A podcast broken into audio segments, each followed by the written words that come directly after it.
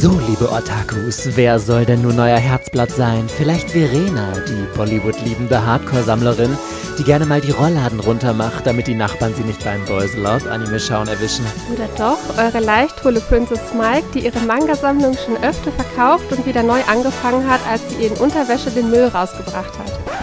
Was? Ihr wollt lieber den Danny von Tokyo Pop? Ja, ist ja gut, beruhigt euch, ihr habt ihn.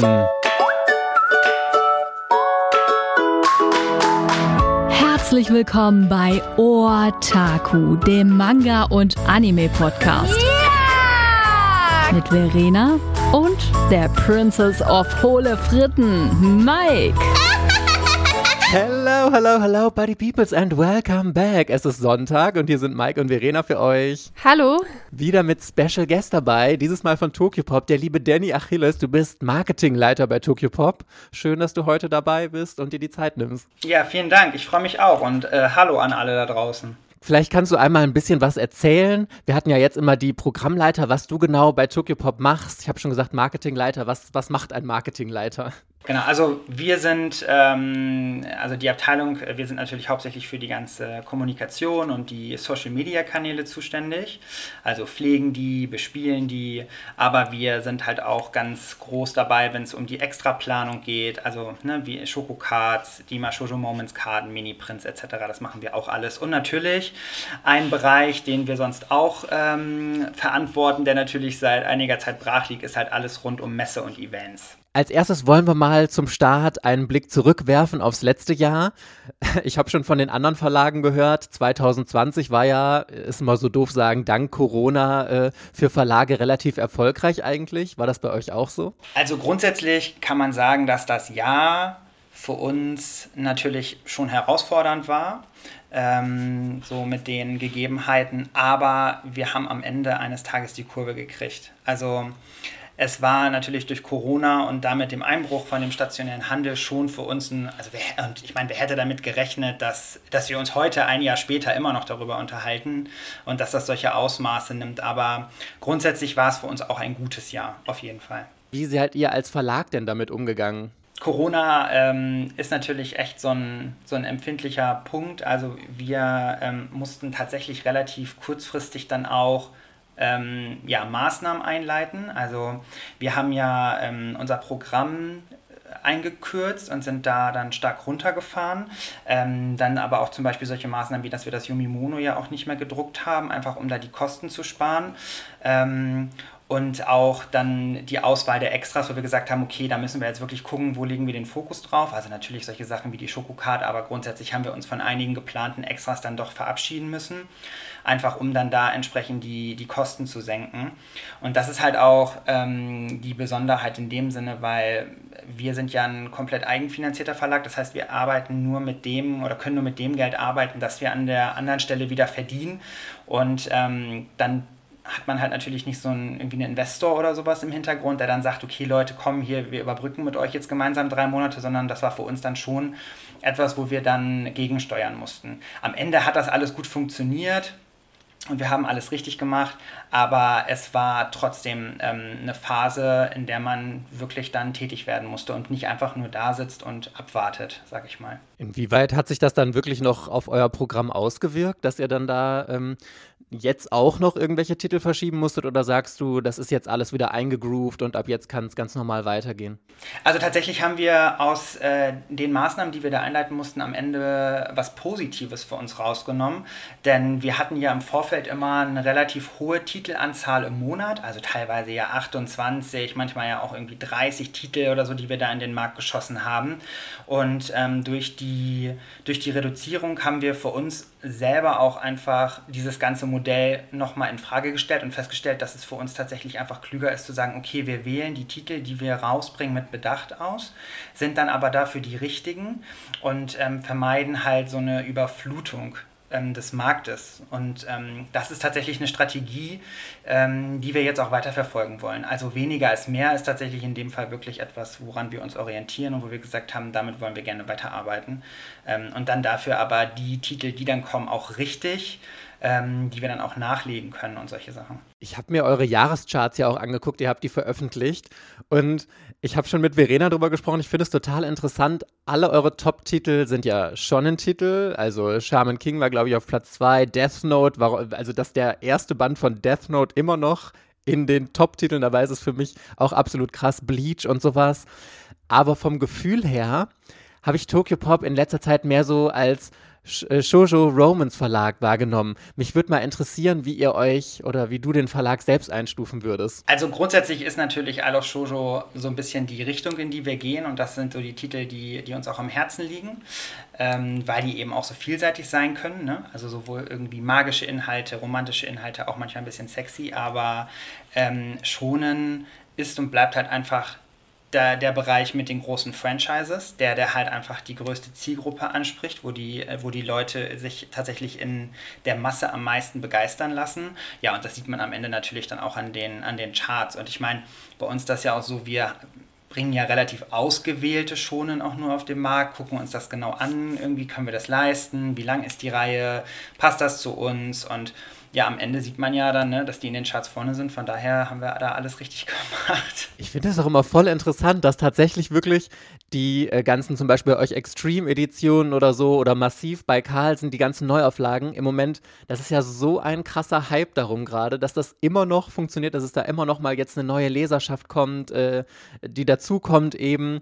Deswegen würde mich auch interessieren, ob ihr schon irgendwelche neuen Extreme-Editionen geplant habt oder sagt ihr, wir bringen jetzt erstmal die, die wir haben, zu Ende? Also momentan liegt der Fokus natürlich auf den, also was heißt Extreme ist ja nur Bleach, Shaman King ist ja einfach nur ein Doppelband, ähm, aber klar liegt der Fokus Fokus erstmal auf den. Wir haben aber grundsätzlich diesen Trend auf jeden Fall weiterhin im Auge. Spannend daran ist natürlich zum einen, ähm, dass ja alte Reihen oft auch ähm, ja nicht mehr komplett verfügbar sind. Das heißt also, das hält ja grundsätzlich auch davon ab, dann in die alten Bände einzusteigen und sorgt dann eher dafür, dass ich sage, okay, dann greife ich halt jetzt zu den Neuauflagen. Plus, dass die natürlich auch ein bisschen modernisiert sind.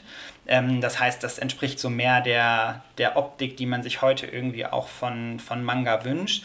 Und äh, ja, ich glaube, das ist am Ende dann auch so das Erfolgsgeheimnis. Plus natürlich auch, dass diese Serien ja in der Community halt gehypt werden. Das heißt, wenn ich jetzt neu einsteige und ich höre Bleach, Bleach, Bleach so, dann will ich natürlich auch wissen, was das irgendwie ist. Und dann ja, ist, glaube ich, die Einstiegshürde nicht mehr so groß. Also dann habe ich halt eher Bock drauf. Du hast ja gerade gesagt, dass äh, durch Corona hat, habt ihr ja gemerkt, dass ihr die Programmtitel pro Monat äh, reduzieren müsst und dass das auch gut so ist.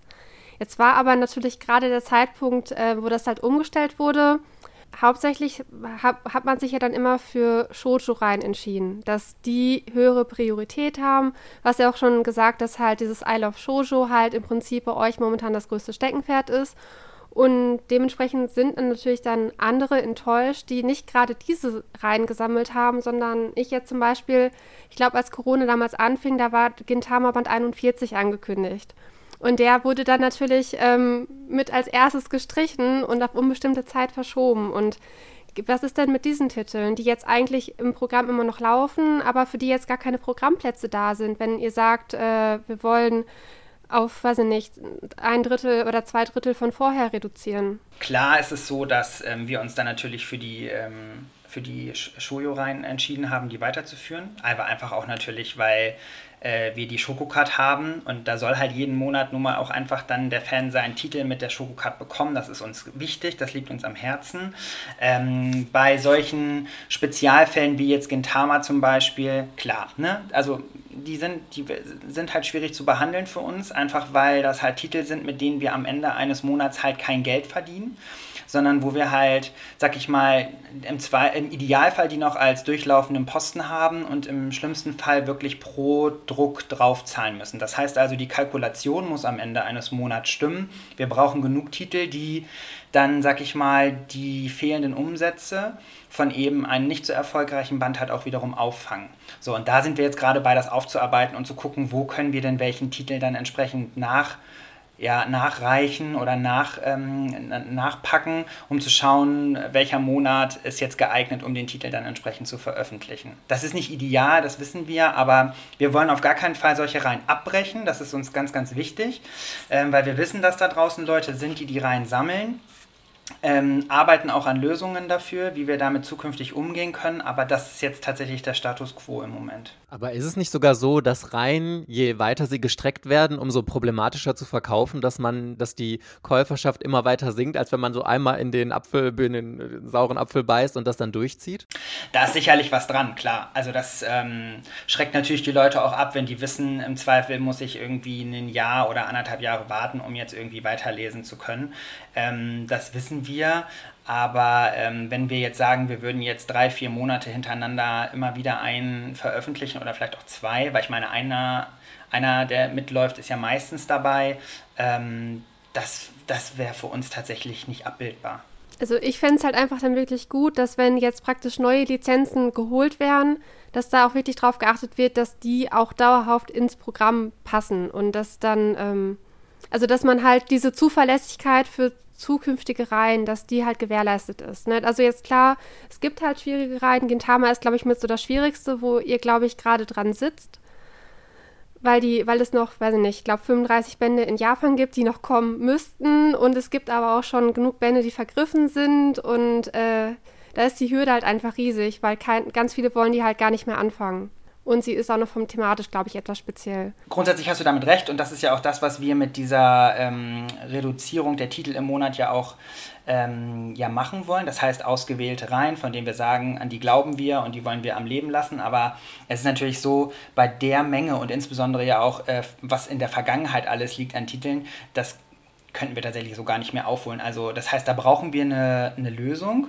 Ähm, an, und das sowas wie in Richtung Print on Demand, wo wir sagen, hey, ähm, ihr könnt euch jeden Band entsprechend immer wieder nachdrucken. Da arbeiten wir aktuell dran, das wollen wir auf jeden Fall machen, weil wir wissen, dass das ein großes Thema ist. Äh, da hören wir auch die Leute, nur da müssen wir halt einfach auch gucken, die da Mühlen malen die Mühlen so halt auch einfach sehr langsam, denn ähm, die Qualität muss halt passen. Also sowohl einmal bei uns, dass wir sagen, okay, wir sind fein damit. Und dann muss es aber auch nochmal von den Lizenzgebern ja auch ähm, approved werden, dass die sagen, okay Leute, so könnt ihr das machen, das finden wir gut, damit sind wir zufrieden. Und ähm, bis wir da was auf die Strecke kriegen, wird es sicherlich noch einen Moment dauern, aber wir sind auf jeden Fall dran und wollen da auf jeden Fall auch was anbieten in absehbarer Zeit. Und dann kann man eben auch solche äh, fehlenden Bände wie zum Beispiel Gintama, ich weiß nicht was, eins, sich halt ohne Probleme einfach nachdrucken. Bin ich gespannt. Also es ist halt auch verständlich, ich, ich finde es für solche Reihen in Ordnung, wenn Tokyopop die Preise erhöht. Also wenn man halt, ähm, okay, sie haben Verluste, wir nehmen 1, 2, 3 Euro mehr, dafür kommt er dann aber wieder regelmäßiger, wäre mir persönlich lieber, als dass die Reihe halt nicht fortgeführt wird oder nur super, super selten fortgeführt wird. Weil momentan wird ja auch immer noch versucht, den Preis zu halten. Dass wenn Gintama kommt, kostet er wieder 6,95. Und dann hätte ich ihn lieber in 9,95 und äh, dann aber dann wieder alle zwei, drei Monate. Jetzt wieder bezogen auf das Beispiel, aber das sind, ähm, die Verschiebungsliste ist halt, ich sammle die anderen Reihen nicht. Also Battle Royale noch, aber Battle Royale ist ja nur noch ein Band, der fehlt und da hoffe ich, dass der halt 21 kommt. Ja, da kann ich dich tatsächlich ähm, schon mal äh, positiv stimmen, denn den Band haben wir aktuell für Mai ähm, diesen Jahres eingeplant und damit ähm, ja, wäre dann die Reihe auch abgeschlossen. Was mich zum einen glücklich und zum anderen traurig macht, weil ich die Reihe ganz toll finde und mir wünschen würde, die würde unendlich weitergehen. Ähm, aber ja, den werden wir jetzt auf jeden Fall zeitnah abschließen. Und ähm, das Witzige daran ist auch, dass es einer der Bände, der kam relativ nah zu meinem Start bei Tokyo Pop auf dem Markt, also von den Sammelbänden. Und es war, ich fand den so cool, als ich ihn das erste Mal in der Hand gehalten habe mit den Blutspritzern und so. Also ja, das nimmt jetzt dann aber tatsächlich dann auch bald ein Ende mit der Reihe. Und dann mal gucken, was dann wieder Neues kommt. Also Tokyo Pop hat ja auch richtig viele Eigenproduktionen immer gemacht schon in der ganzen Karriere. Aktuell habt ihr noch David Fülekis Projekt, also ist noch nicht abgeschlossen und ich weiß nicht, ich, wahrscheinlich zählt ihr Bibi und Mio auch als deutschen Manga. Was ich übrigens ein richtig cooles Projekt finde. Da wollte ich noch mal fragen, wie das denn abgelaufen ist, weil da stelle ich mir eine sehr komplizierte Zusammenarbeit vor mit unterschiedlicher Autorin, Zeichnerin, dann noch mit Kiddings, die ja die Rechte an Bibi Blocksberg allgemein haben, euch. Vielleicht kannst du mal ein bisschen was zum Projekt Bibi und Mio sagen. Also Bibi und Mio ist zum Beispiel auch ein Projekt, das stammt so aus meiner Anfangszeit. Ähm, ich als ich angefangen habe damals bei Tokyo Pop, hörte ich nur, dass es, dass es das geben soll, ein Manga zu Bibi Blocksberg. Und ich habe schon gedacht, okay, Wahnsinn, äh, wie kann das aussehen? Ähm, habe dann ähm, irgendwann mal äh, die ersten Skizzen so gesehen aus der Redaktion und war total begeistert. Einfach auch eben, weil das halt auch eine original japanische Zeichnerin ist. Und ja, das sah schon, war schon irgendwie beeindruckend. Die Zusammenarbeit ähm, stellt man sich tatsächlich kompliziert vor, ist es aber gar nicht. Also sowohl mit ähm, der, mit, mit der Olivia als auch mit der Hirara klappt das ganz, ganz toll. Ähm, das ist ein super eingespieltes Team und ähm, auch die Abstimmungsprozesse mit Kiddings sind äh, wirklich einfach, ähm, weil wir alle auch einfach an diesem Projekt irgendwie hängen und daran glauben.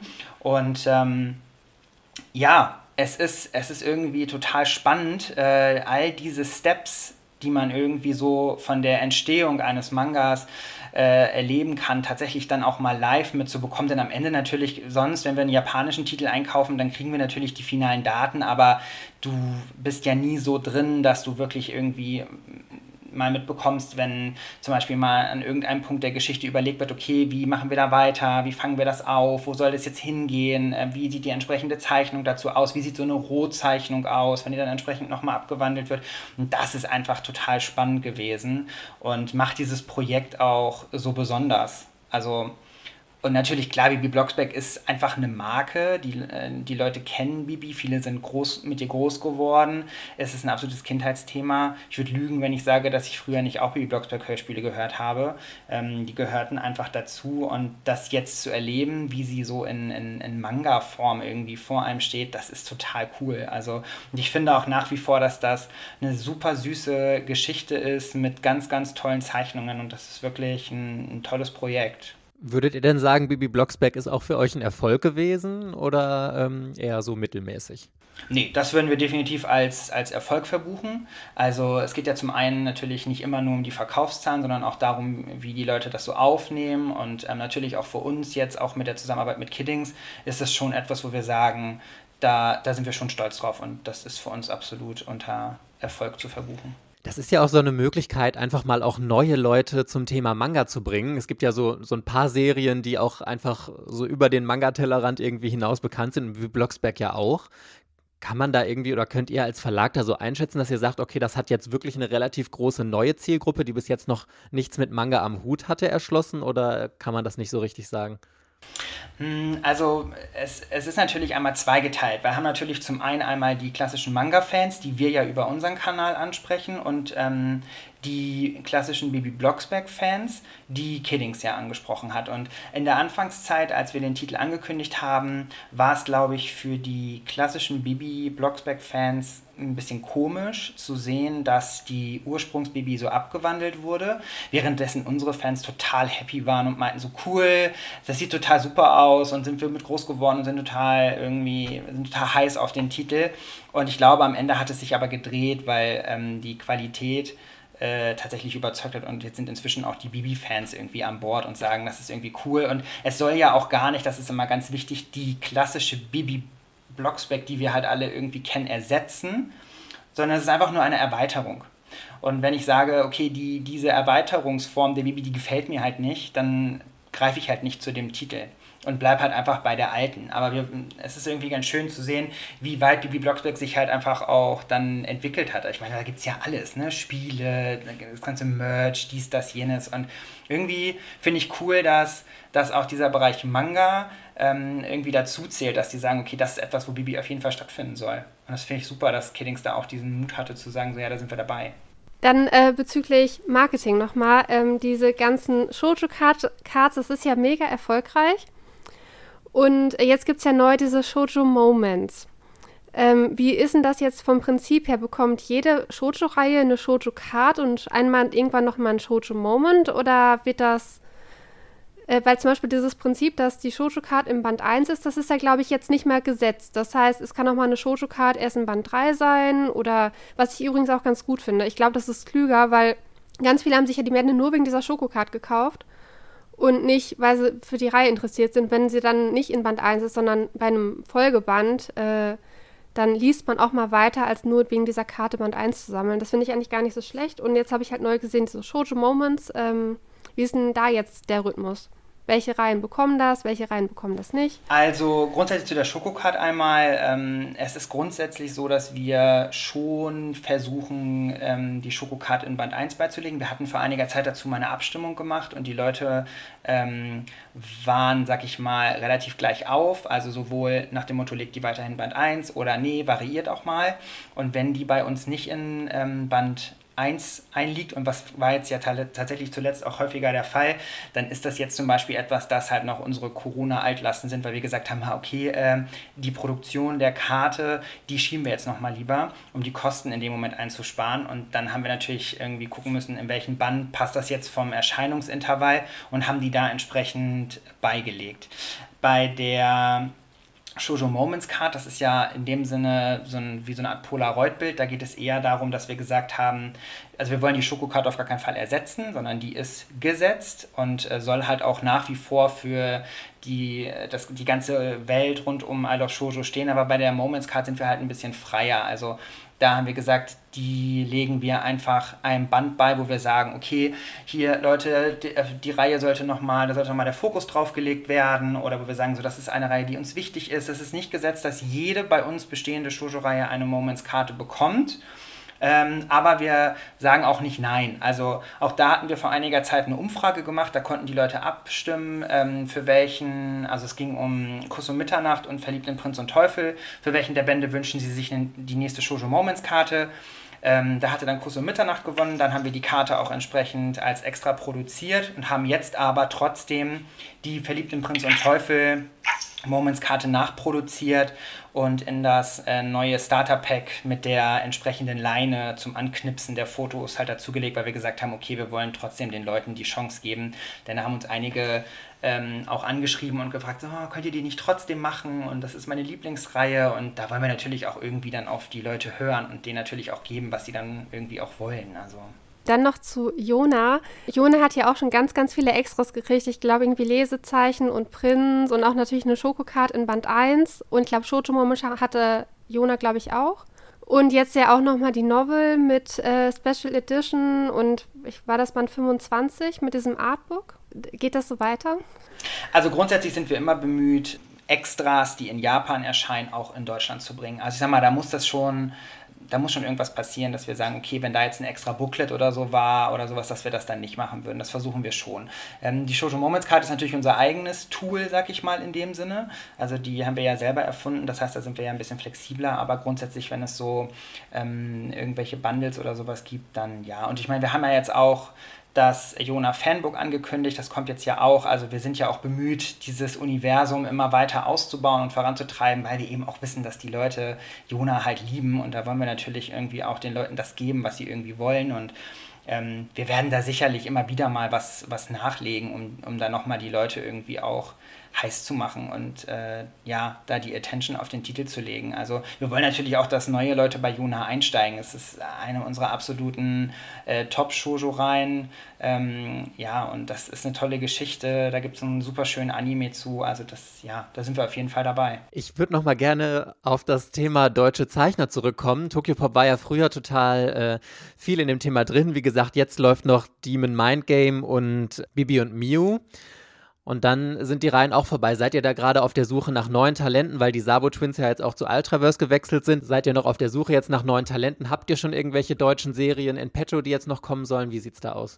Also grundsätzlich sind wir immer offen für spannende Eigenproduktionen. Das ist einfach eine ganz andere Arbeit mit diesen äh, oder mit solchen Projekten umzugehen, weil man einfach halt einen Titel von bis äh, Ende sozusagen begleiten kann. Ähm, das heißt, da sind wir total offen. Also wenn es deutsche Zeichner gibt, die sagen, hey, wir würden das gerne mit Tokyopop realisieren, dann immer her damit. Zumal wir ja auch, sag ich mal, noch als ähm, ja, mehr oder weniger einziger Verlag ja auch die Option bieten auf so eine internationale Lizenzausgabe.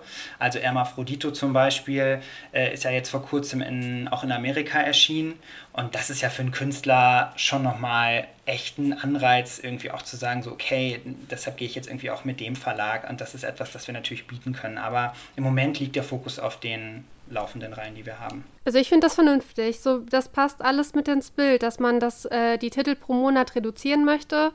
Und dann, ich glaube, deutsche Zeichner sind halt sehr arbeitsaufwendig, ne? weil man natürlich diese ganze redaktionelle Arbeit und das Betreuen des Künstlers, das ist einfach noch viel mehr, was man leisten muss als Redakteur, als wenn man nur die Arbeit hat, halt die für einen Band aus Japan halt ansteht.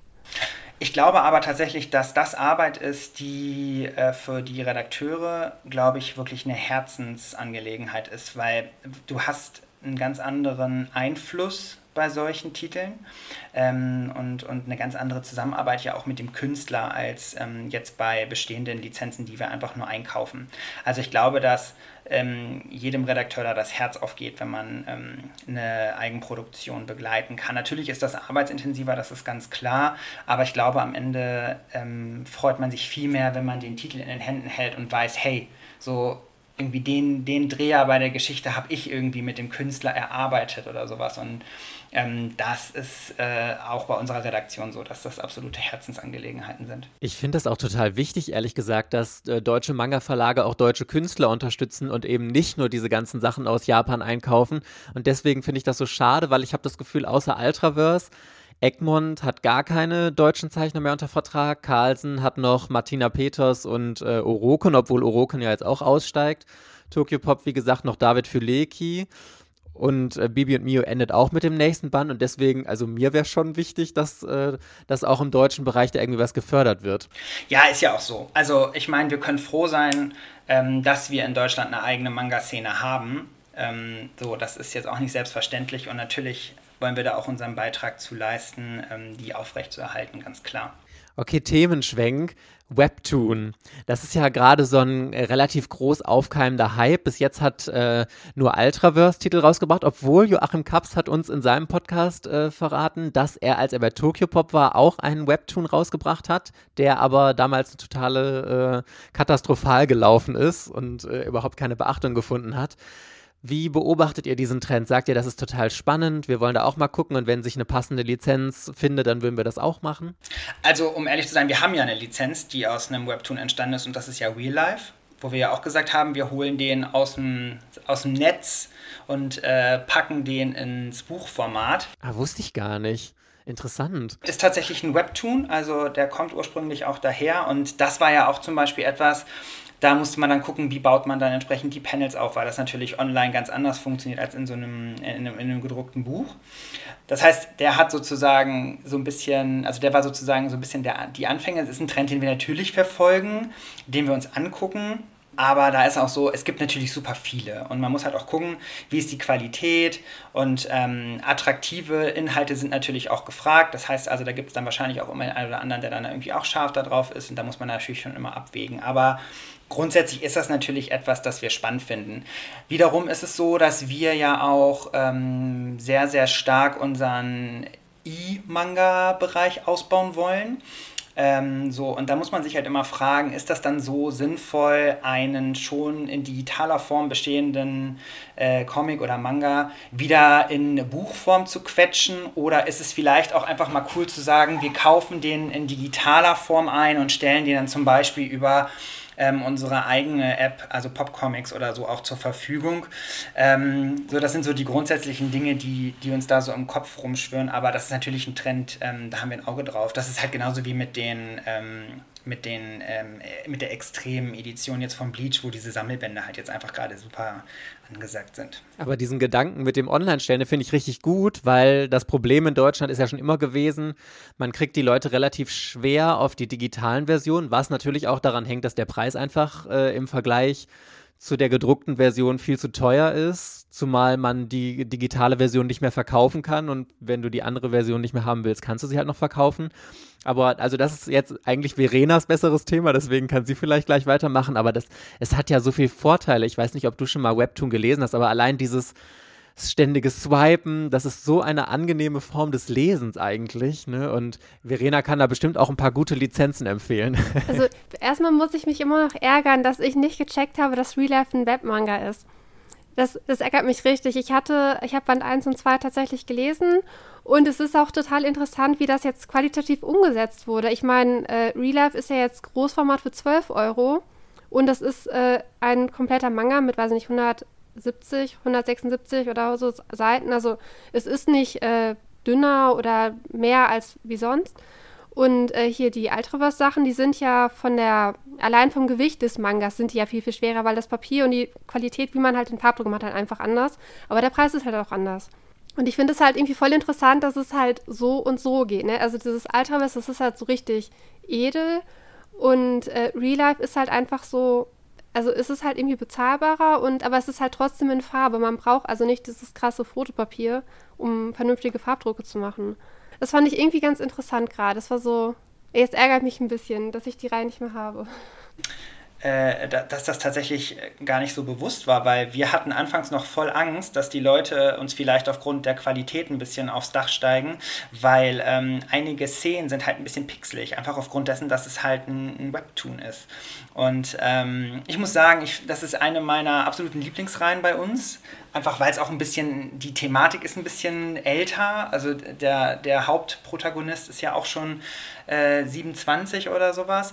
Und ähm, ich finde, da kann man sich ganz gut reinfinden. Und wir haben ja diese, äh, diese, diese Cover, die man ja aneinander rein kann, die am Ende ja ein riesiges Gesamtbild ergeben. Und das fand ich irgendwie cool. Und außerdem finde ich es immer wieder mal schön, äh, Manga auch in, in Farbe zu lesen. Also es ist irgendwie, es ist so, es ist irgendwie nochmal was anderes, was Besonderes. Verena wollte noch Empfehlungen aussprechen. Nein, erstmal keine Empfehlung aussprechen. Ich wollte jetzt noch was zu Popcorn sagen. Und zwar habe ich das tatsächlich genutzt. Ich habe dann nämlich Deep Scar Band 1 komplett in dieser App kostenlos gelesen. Jetzt Band 2 ist halt leider wieder auf dieser Verschiebungsliste. Aber ähm, Band 1 fand ich damals eigentlich ziemlich cool und das hatte mir ganz gut gefallen. Und dann natürlich habe ich es jetzt nicht angefangen zu kaufen, weil als ich dann überlegt hatte, hatte ich schon mitbekommen, dass äh, das jetzt nicht, so, nicht ganz so ähm, einfach ist, nicht ganz so einfach ist. Und ähm, Deep Sky ist eine französische Kooperation, oder? Was ich nämlich auch noch ganz toll finde, ist die französische Kooperation mit Dreamland, also mit Renault Le Mans. Da bin ich, kann ich auch nur noch mal empfehlen, äh, Dreamland gebt dem Manga eine Chance. Also das ist wirklich ein einzigartiger Shonen. Der Humor ist halt europäischer Humor. Das merkt man auch, dass äh, der Mangaka, ich finde ihn unglaublich talentiert. Es gibt 18 Bände. Ich warte sehnsüchtig auf Band 19. Ich bin mir auch ganz sicher, dass Tokipop den noch irgendwann mal bringt. Es ist ja gar nicht so stressig, weil äh, es kommt ja nur ein Band in, pro, in, pro Jahr in Frankreich. Und das dann halt, bevor in Frankreich Band 20 kommt, hoffe ich, dass Tokipop dann Band 19 bei uns bringt. Also die, die Wände haben alle Farbseiten. Ich glaube, es sind halt tatsächlich noch alle in erster Auflage verfügbar. Ne? Sogar Band 1, 2, 3, die wurden, glaube ich, nie nachgedruckt. Aber ich glaube, es ist alles lieferbar. Ich muss mal eine Empfehlung für Dreamnet aussprechen. Der ist wirklich toll. Und ich habe mir auch letztens das Artbook gekauft. Das ist, äh, keine Ahnung, 500 Seiten dick oder so. Jeder Menge Text drin, alles dann natürlich auf Französisch, ganz viele Charakterprofile und was die Story, tolle Illustrationen. Ich bin, äh, ich bin richtiger Fan dieser Reihe. Finde ich sehr schön. Also ich kann, den, ich kann den Aufruf nur unterstützen, Leute. Kauft Dreamland und alle anderen Tokyo Pop-Titel. Ähm, von daher, ähm, ja, kann ich da nur beipflichten. Also, aber was man immer wieder sagen muss, weil du ja gerade auch den äh, Content von ähm, anderen Nationen ja so gelobt hast, ist tatsächlich so, dass man schon sagen muss, äh, wenn irgendwas nicht japanisch ist, dann ist es, äh, hat es, ist es einfach schwer. Also ähm, die Fans vergleichen das halt viel und ich meine, Manga kommt nicht ohne Grund irgendwie aus, aus Japan und hat da irgendwie natürlich auch diese extrem hohe Akzeptanz. Und ähm, Alternativ-Content, sei es aus Europa, ähm, wird halt einfach damit verglichen. Es wird halt nicht als, ich sag mal, auch als Manga-Art, aber dann in dem Sinne halt als eigenständige Art, sondern immer verglichen. Und da sieht man ganz klar, dass die Leute halt tendenziell immer lieber zu dem Original halt greifen. Da habe ich noch eine Frage zu. Das ist mir nämlich tatsächlich in der Zeit, wo ich Dreamland gelesen habe, aufgefallen das Papier hat sich doch verändert, oder? Das war, früher war das halt irgendwie so richtig strahlend weiß und jetzt ist das so grau, gräulicher geworden. Also wir haben unser Papier vor einiger Zeit ähm, umgestellt, also aus rein ökologischen Gründen. Wir hatten nämlich ähm, vorher kein ähm, umweltzertifiziertes ähm, Papier und haben das jetzt seit einiger Zeit. Ähm, einfach weil wir uns so ein bisschen diesem Nachhaltigkeitsthema angenommen haben Ähm, das bedeutet also zum einen einmal, wie wir halt, sag ich mal, drucken und das andere aber natürlich auch, wenn es darum geht, die Titel einzuschweißen. Also es gibt natürlich immer noch ähm, Bücher, da müssen wir es leider machen.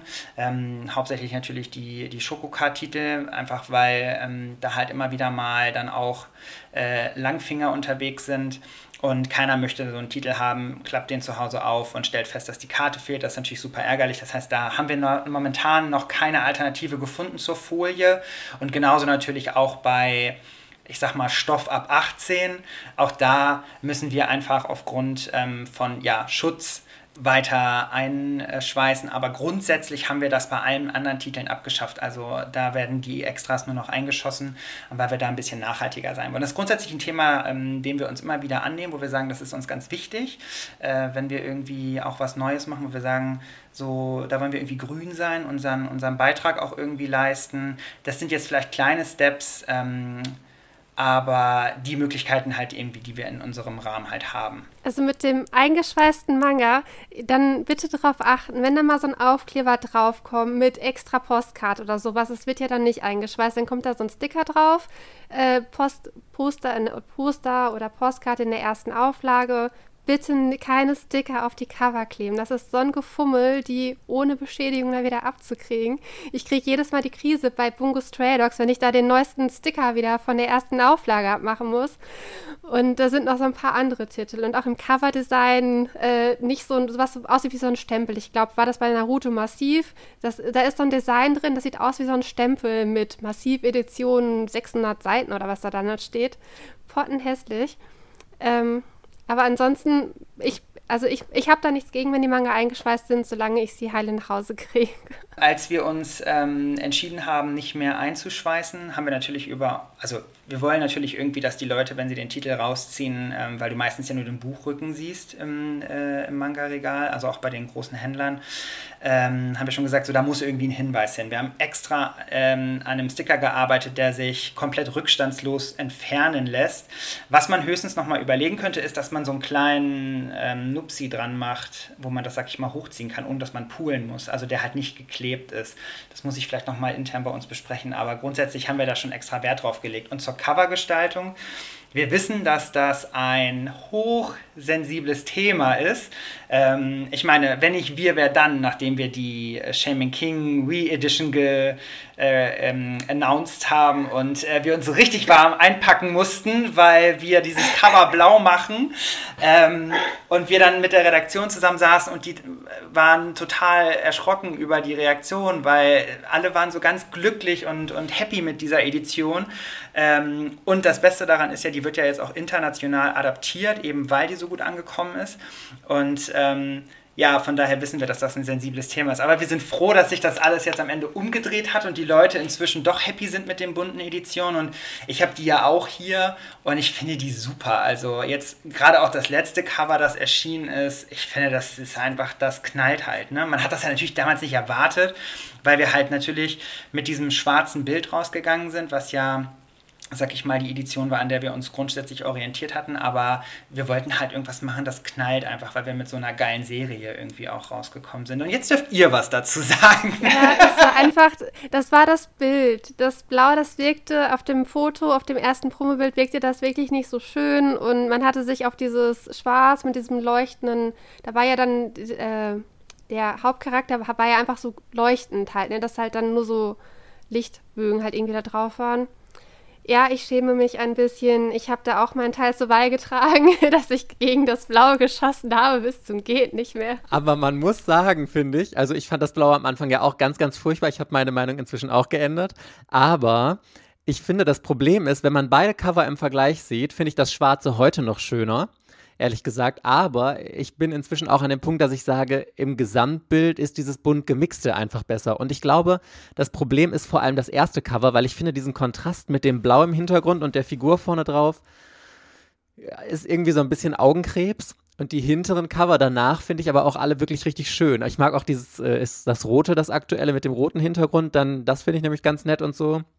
Also ich kann das im Nachhinein total verstehen und ich finde, da sieht man wieder perfekt dran dass man sich auf manche Sachen erstmal einlassen muss. Dass, wenn es einfach irgendeine Version gibt und man halt kennt die einfach und dann kommt aber was ganz anderes, dann ist das erstmal immer dieses, oh nee, euer Ernst. Und man muss dann aber auch einfach offen sein, oder ich nehme das auch gerne für mich persönlich auf jeden Fall, weil ich da auch nicht offen war, ähm, dass man sagt, ja, doch, im Nachhinein war das wirklich eine gute Entscheidung. Und ich glaube, das Problem ist auch, Redakteure, die den Titel haben, die haben sich ja Wochen und Monate vorher damit schon, beschäftigt und kennen das dann so. Und wenn du das dann als Fan zum allerersten Mal siehst, ist es immer so dieses, ach, nee. Nee, aber ich finde ich find auch inzwischen das Rückenbild richtig toll. Am Anfang habe ich gedacht, hm, ist mir sehr weiß und so. Und mit diesem orangen Schriftzug, orange ist jetzt nicht so eine Farbe, die ich so geil finde, aber inzwischen finde ich das richtig geil. Das Einzige, was mich bei Shaman King so ein bisschen stört, ist, ich habe das Gefühl, wenn man die Bände nebeneinander ins Regal stellt, die passen oft nicht so, dass sie dicht an dicht im Regal stehen. Aber das ist jetzt schon wieder Mäkeln natürlich auf hohem Niveau, ich weiß. Ich muss grundsätzlich mal ähm, eine Lanze brechen für unsere Redaktion und auch die Herstellung, die ähm, sich ganz viele Gedanken wirklich bei der Gestaltung der, der Cover und der Edition und so machen. Ähm, und äh, ja, als dann äh, uns, äh, oder wir damals über diese, über diese, diese Cover-Idee gesprochen haben, diese verschiedenen Editionen, klar, ne? Im ersten Moment denkst du so, wow, ne, krass. Ähm, aber als du dann gemerkt hast, wieso und, und wie sie sich alle damit auseinandergesetzt haben, ja, da war man irgendwie schnell abgeholt. Und dann haben wir auch gesagt, okay, wir kämpfen jetzt irgendwie für diese Edition und wir bringen die so raus. Und ähm, von daher hier nochmal der Gruß an alle meine Kollegen. Ähm, das äh, ja wirklich ganz tolle Leute, die da mit ganz viel Herzblut an der Covergestaltung sitzen. Einer der Gründe ja auch, warum seit ja, Jahren an unseren äh, äh, Layout ja auch mit dem Robofisch auf dem, auf dem Buchrücken ja auch nichts, weil wir gesagt haben, okay, ne, wir haben nun mal Sammler und die, die finden das toll und wir wollen das irgendwie stringent durchführen, irgendwie, damit die Leute zu Hause vor ihren Regalen sitzen und sich halt freuen, dass das einfach schön aussieht. Und ähm, ja, das ist halt einfach der, das liegt halt an unserer äh, an unserer tollen Herstellung. Das muss man wirklich sehr loben, weil Tokyo Pop ist der einzige Verlag, den ich niemals mit anderen Verlagen mixe, weil die äh, Rückseiten so toll nebeneinander aussehen. Gut, es gab diesen kurzen Aussetzer, als noch äh, das Genre hinten in Logoform drauf gemacht war. Das war nicht so geil, aber das habt ihr ja zum Glück wieder abgeschafft. Aber ansonsten richtig toll. Und was ich auch loben möchte, dass ihr nur zwei verschiedene Größenformate habt. Es ist einfach komplett Ästhetik im Regal, wenn alle Mangas die gleiche Größe haben und nicht dann einmal irgendwie ein Zentimeter in der Tiefe fehlt oder der nochmal ein Zentimeter größer ist oder so.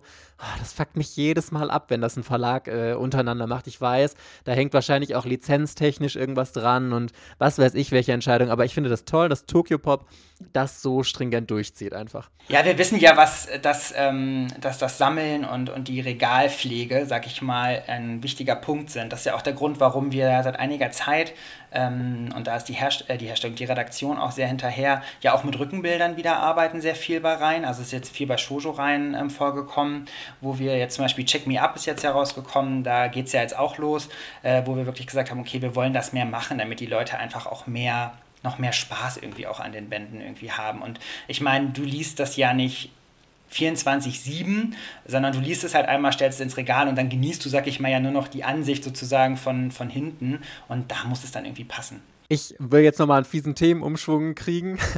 Und zwar ist ja der letzte Band von Crimson Spell oder ist jetzt angekündigt, er soll noch rauskommen. Habt ihr da schon drüber gesprochen intern, ob ihr den noch bringen wollt? Weil ein Teil der Serie ist ja auch schon in Deutschland vergriffen. Wollt ihr das nochmal nachdrucken oder wie wollt ihr damit umgehen? Weil eigentlich ist Ayano Yamane ja wirklich einer der großen Seller in Deutschland gewesen. Ne? Ja, tatsächlich verstehe ich die Frage gar nicht. Natürlich bringen wir den. Stand nie auf der Kippe. Äh, wie das dann mit Nachdruck aussieht, das weiß ich noch nicht, aber ich könnte mir das durchaus vorstellen. Ähm, aber natürlich werden wir den veröffentlichen, klar. Also da kann sich die Marketingabteilung auch was ganz Tolles einfallen lassen. Die Fans werden das sowieso kaufen, wenn da die Limited Edition sonst was rauskommt mit Schuber und, fünf, und 15 Postkarten. Das äh, kaufen wir sofort. Ja, gut zu wissen. Äh, Nehme ich auf jeden Fall mal mit. Ich würde gerne noch was zu Beusloff fragen. Ich muss doch noch mal eine Frage stellen hier von... Ähm, also mein, eine meiner absoluten Lieblingsmangaka, die hattet ihr schon mal im Programm, Kotetsuko Yamamoto. Aber nur mit schlaflose Nächte. Ähm, den habe ich ja schon ausführlich empfohlen und äh, ich konnte auch einige damit überzeugen. Ist das die Pimmelsuppe? Ja, ja, genau, das ist der Manga.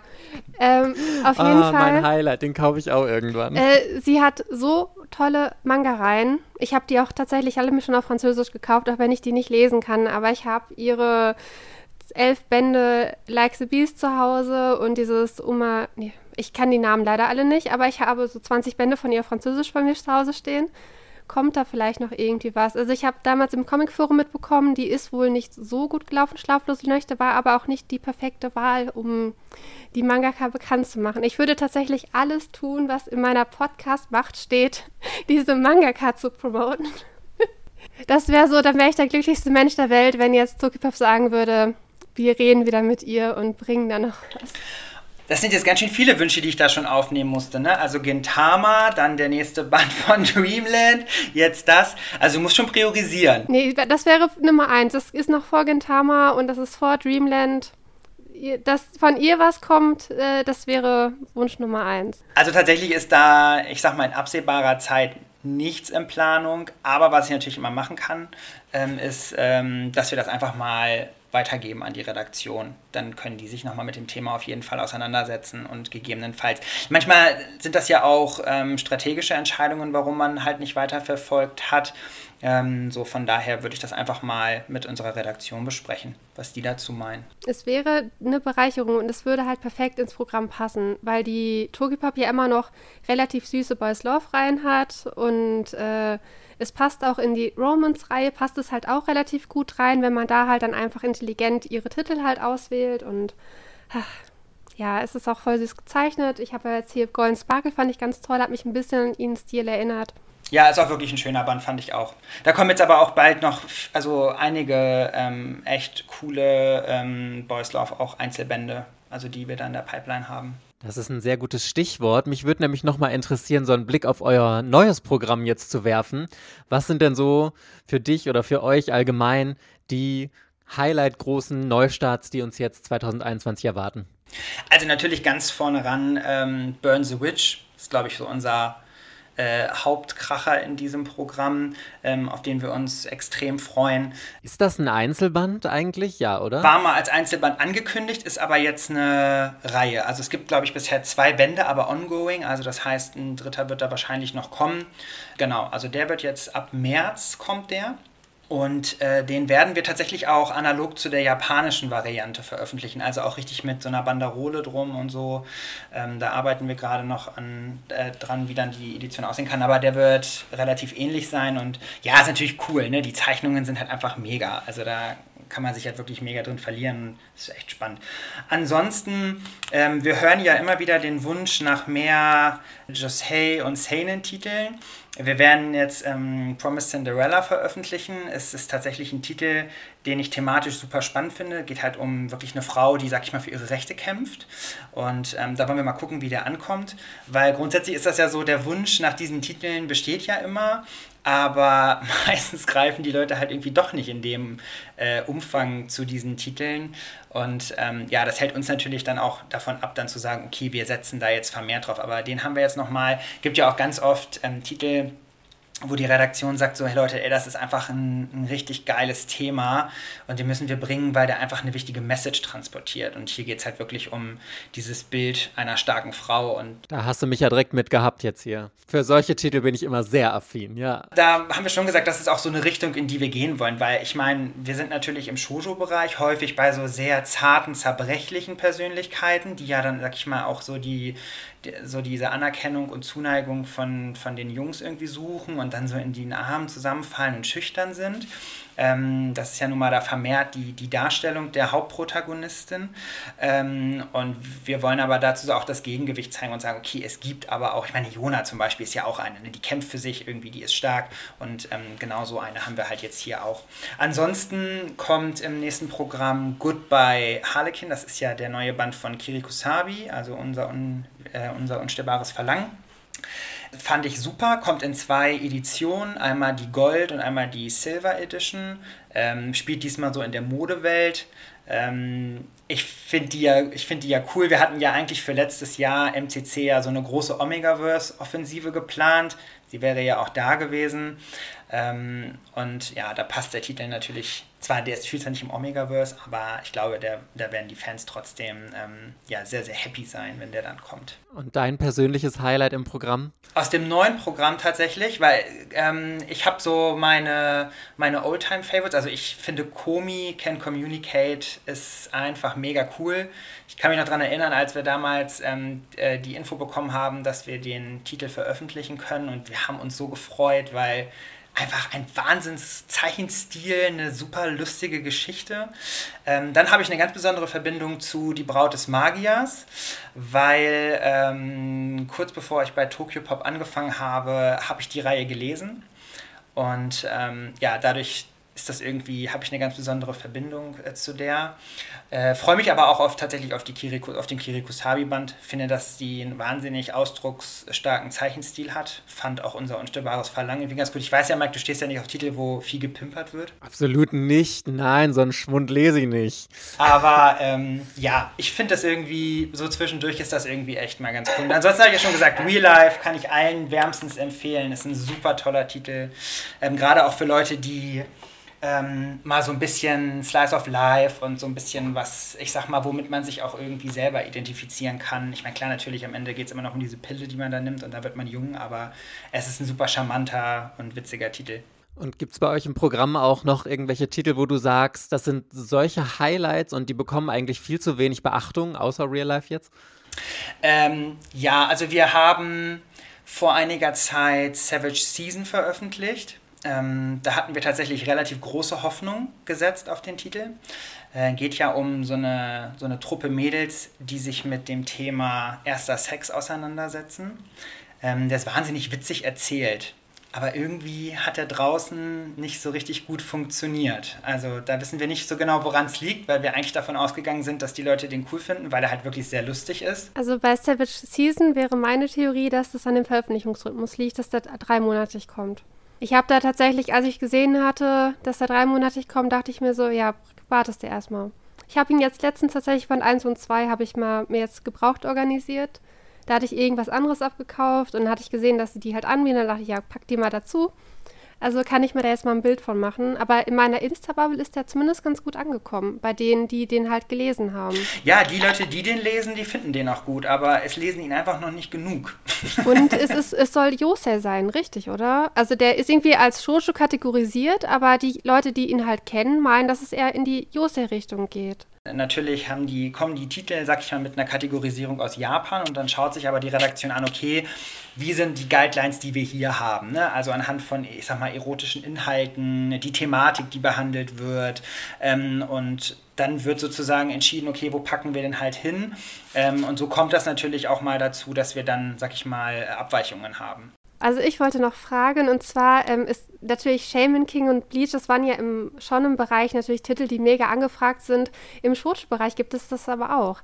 Also zum Beispiel Iosaki Saka, äh, ähm, Blue, Sp Blue Spring Ride ist ein Dauerthema. Oder Kamisama Kiss, äh, Nah bei dir, das sind alles so Themen, die, die halt immer noch hoch gelobt werden, die super gerne gelesen werden, aber viele können sie halt nicht mal lesen, weil da halt schon viele Bände von vergriffen sind man zahlt mittlerweile mehr als den Neupreis, wenn man sich versucht, die Reihe noch gebraucht zu kaufen. Wären das nicht Kandidaten für 2 in 1 Auflagen, wie das jetzt zum Beispiel bei Shinji to Make Cross, da gab es ja auch mal nochmal eine Neuauflage mit Schruber, 2 in 1 Sammelbände, Mary Knight, nee, wie hieß er denn, von ähm, Maki Emoji, da kommt jetzt dieser neue Check Me Up, von ihr gab es ja hier diese Happy Marriage, genau, das gab es nämlich auch schon mal in der Neuauflage. Ähm, und da gab es ja dann auch 2 in 1 Bände und das ist ja im Prinzip, was sie schon ein paar Mal gemacht haben. Peppermint Twins es gibt zwei Editionen und ganz viele andere. Und da wäre doch eigentlich so Blue Spring Ride entweder halt nachdrucken oder Neuauflage Iosaki Saka ist doch mit ein Verkaufsname. Man muss ja nur sagen, dass Iosaki Saka diesen Manga gezeichnet hat und er wird halt verkauft. Und Kamisama Kiss ist jetzt schade, dass es in Deutschland nicht den Anime gibt. Ich glaube, das wäre das Größte, was passieren könnte für die Reihe, dass, äh, wenn es heißt Anime, dann sagt Tokyo Pop bestimmt sofort, ja, hier ist die Neuauflage von Kamisama Kiss, könnt ihr jetzt sofort kaufen. Ähm, aber das sind so drei Perlen und ich glaube, es gibt noch mehrere Titel, die dafür halt in Frage kommen würden. Ist da schon irgendwie was grob schon mal überdacht worden? Also tatsächlich ist da nichts in der Planung, ähm, aber wir sind ja immer offen für Denkanstöße und in dem Sinne ähm, auch dafür. Ähm, was ich halt nur sagen kann, ist, wie gesagt, wir arbeiten an so einer Print-on-Demand-Lösung und dann hätte man ja die Möglichkeit, sich die Bände entsprechend nachzubestellen, aber es ist jetzt aktuell nicht geplant, da ähm, einen, einen, Doppelband oder sowas zu veröffentlichen. Aber ich will das nicht ausschließen. Also es kann natürlich sein, ähm, dass wir in zwei Jahren, dass, dass Shoujo-Doppelbände mega angesagt sind und wir machen, keine Ahnung, eine Tokyo Pop Classic Edition und hauen die nochmal raus. Das kann natürlich passieren. Ich habe noch eine letzte Sache. und zwar, also ich habe irgendwie immer im Hinterkopf, dass ihr ja somit das Vorrecht an Arina Tanemura-Mangas habt, oder? Ja, ich glaube, das hatten wir mal, ne? Also früher. Okay, jedenfalls. Frozen 2, äh, Frozen 2 Manga. Aber du weißt doch schon, worauf ich hinaus will. Aber der wird auch gut bei euch ins Programm passen, finde ich. Ja, also der sah auch wirklich gut aus oder sieht gut aus. Ich habe mir den ja auch mal angeguckt und ähm, ja, wäre sicherlich eine spannende Option für uns. Vielen, vielen Dank nochmal, dass du dir die Zeit genommen hast, heute äh, bei uns zu sein. Du darfst als Gast, falls du noch irgendwas sagen möchtest, die letzten Worte haben. Ähm, ja, ich bedanke mich natürlich auch bei euch und ähm, finde das ganz toll, dass es äh, diesen Podcast gibt, um den Leuten auch Manga sozusagen ins Ohr zu bringen. Von daher vielen Dank an euch. Ähm, und ansonsten kann ich nur sagen, Leute da draußen, lest fleißig Manga, hauptsächlich natürlich Tokyo Pop. Und wenn ihr irgendwas habt oder ihr wollt euch nochmal bei uns melden, ihr könnt uns immer erreichen und ähm, wir freuen uns über jeden, der, der mit uns in Kontakt treten möchte ähm, und hoffentlich bald auch wieder auf Messen. Denn das ist etwas, das haben wir letztes Jahr sehr, sehr vermisst und da freuen wir uns drauf. Ähm, ich muss sagen, ich ziehe immer ganz viel aus den Gesprächen vor Ort, finde das ganz klasse, wenn die Leute auf uns zukommen ähm, und uns einfach von ihren Dingen, die sie so beschäftigen, erzählen. Und ja, das ist ganz toll. Tolle Community, ich finde es ein ganz spannender Bereich und ich arbeite super gerne hier. Okay, Party Peoples, das war's dann für diese Woche. Dann hoffen wir, wir hören euch am nächsten Donnerstag wieder und habt bis dahin noch eine schöne Zeit. Tschüss. Ciao. Ciao.